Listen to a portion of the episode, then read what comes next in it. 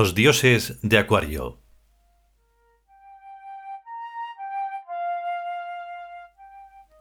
Vigésimo capítulo. Sahu. El infierno de los bienaventurados. Quinta parte.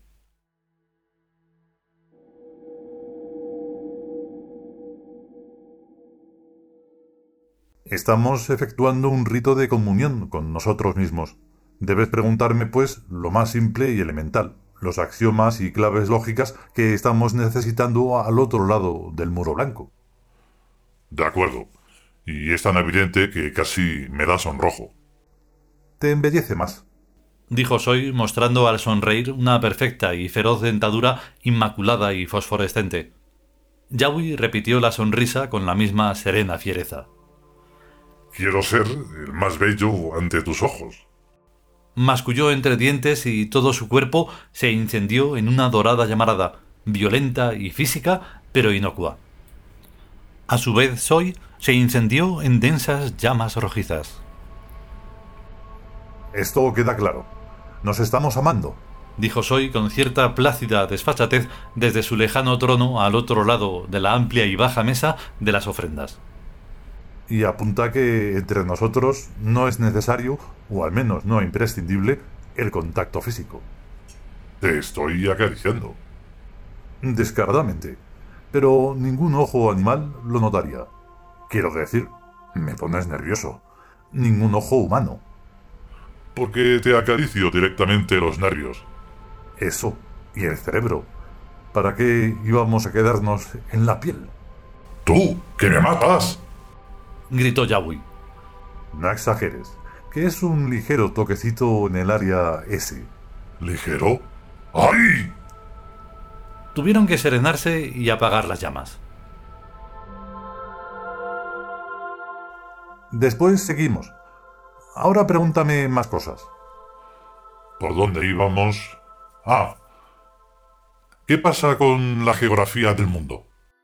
Nuestro mundo no tiene geografía, lo mantenemos aproximadamente redondo por comodidad del marco mental básico, pero en realidad es completamente plástico. Y en algunas zonas, como por ejemplo la ciudad de luz y el lugar en que nos hallamos, la estructura espaciotemporal es caprichosa, en base a una geometría formulada sobre el axioma de que el punto es la intersección de infinitos espacios cónicos. Muy bien dicho. Y ahora otra pregunta. ¿Cuál es nuestro sistema alimentario? Pues sí que arcaizas, macho.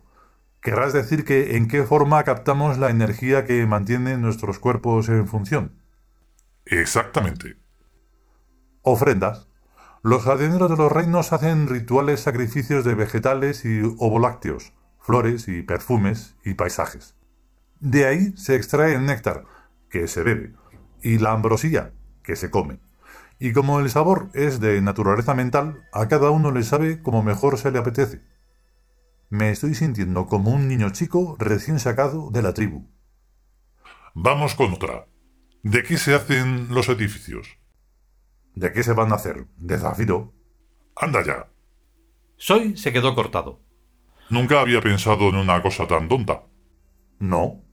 No. Entonces, ¿de qué? De átomos. Mira este. De átomos está hecho todo. ¿Y qué es un átomo? Un punto geométrico. ¿Y qué pasa con los puntos geométricos? Que se les puede integrar en la forma mental que se quiera. Eso. Y la forma mental que hemos adoptado como material de construcción de los edificios es el zafiro. Evidente. ¿Y qué? ¿Cómo que qué? Que no sé qué quieres sacar de una cosa tan simple. Yo nada, pero a lo mejor los nosotros mismos no entienden esto. Ajá, Soy se desperezó en el trono. Una intensa estrella azul se encendió flotante en su mano izquierda, y ante su rostro se formó una rutilante nebulosa espiral. También Yabu hizo algo parecido cogiendo al vuelo una estrella fugaz. Lo que nos diferencia especialmente a los Tius de los animales, explicó Soy en medio de un espléndido universo, es que nosotros somos capaces de anular la objetividad, porque materia y mente son la misma cosa. En cambio, para la animalidad, que es dicotómica, La materia y la mente son cosas distintas y muy débilmente enlazadas por la sensorialidad. Son pues entes pasivos y a merced de la información que sus sentidos quieran darles. Los dos estallaron en sonoras carcajadas, porque no existe nada tan chistoso como una mente pasiva. Tuvieron que hacer un esfuerzo para zafarse de la abismal vorágine hilarante de la objetividad. Así. Así pasa, continúa Soy, que los humanos de juguete que tenemos en la ciudad de cristal y luz apenas si la ven. y vuelta a reírse con todas sus almas. Y cuando los castigamos por algún estropicio... Soy lloraba de risa. Nunca se enteran por qué. Yawi se retorcía.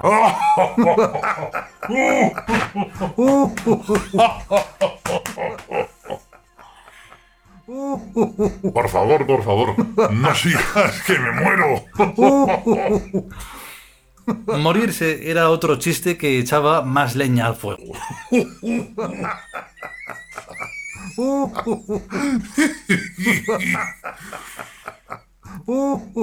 Tuvieron que levantarse y pasear por el salón respirando entrecortadamente.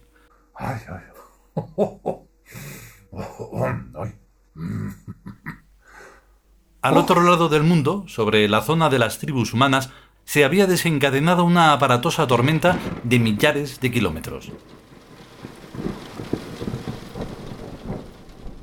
Los dioses están riendo, murmuraban las gentes en sus cubículos con frío pavor.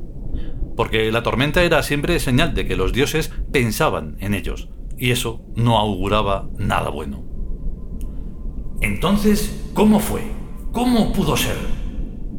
Al otro lado del muro blanco se estaban haciendo la pregunta imposible, en la quietud del pequeño templo rojizamente iluminado.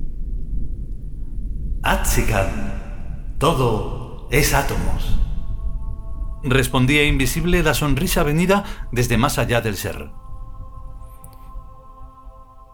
Si hemos de ser lógicos, decía Soy, el mundo humano no pudo derrumbarse por causas intrínsecas, ni tampoco por causas exteriores. Ambas opciones son una trampa de objetividad. Pero, ¿qué es el mundo humano? Esa pregunta es como encender una luz.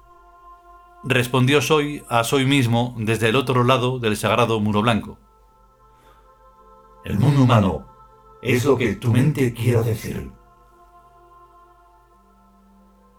Es una vorágine que tira de la atención, que quiere sumergirnos en ella. Es un inmenso hueco inferior, un vacío succionante. Záfate de él, escapa, salva a la mente de caer ahí. No hay sino átomos, puntos geométricos que se integran ilusoriamente, pero cuidado, toda ilusión engendra una lógica y se nutre de una dinámica. No hay humanidad, solo átomos. Anula esa ilusión de mundo humano que te rodea. Juega con ella, destrozará y destruyela con la lógica de tu sueño Tau. Cuando los dioses aparecen, los humanos palidecen y se extinguen como sombras al amanecer. Atzikan. Atzikan. Yaui volvió a ser enfocado en la visión de Soy. Es para nosotros de suma importancia soy le oyó decir. Saber cómo se produjo, producirá el relevo hegemónico. Y sus palabras reverberaron en todas las cumbres del tiempo.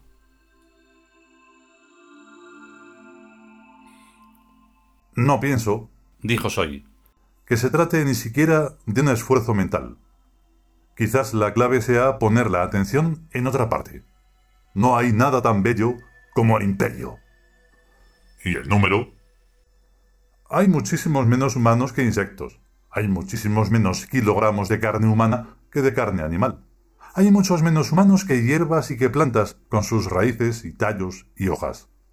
Miras el planeta y es bellamente azul y vacío y verde. Ayúdame, amigo, y empecemos a trabajar en el sagrado muro blanco. Su densa blancura, su inmensa altitud, su omnipresencia. Tomaremos las ofrendas del mundo y nos nutriremos. Emitiremos de nosotros mismos la gloria de estar y nos vestiremos. La animalidad humanidad no sabe por qué está aquí ni cuál es su destino. Nosotros sabemos que son un regalo de Isis, un juguete puesto a nuestro alcance de niños dioses. Si lo abrimos, veremos lo que tiene dentro. Yo quiero abrir la humanidad y ver cómo funciona. Abrámosla y veamos. Funciona al lenguaje. Va. Va. repitió Yawi. Pero es muy ingenioso. ¿Qué va a ser esto ingenioso? Esto no hace más que dar vueltas se desplaza un poquito como una peonza, espiralmente, ¿y qué? Generaciones y generaciones y generaciones. Un hijo es una maldición. Dos hijos son dos maldiciones. Tres, tres. Y así sucesivamente. ¿Dónde está el ingenio? Me aburre. ¡Isis! ¡Yo quiero otro juguete! gritó Yawi con todas sus fuerzas.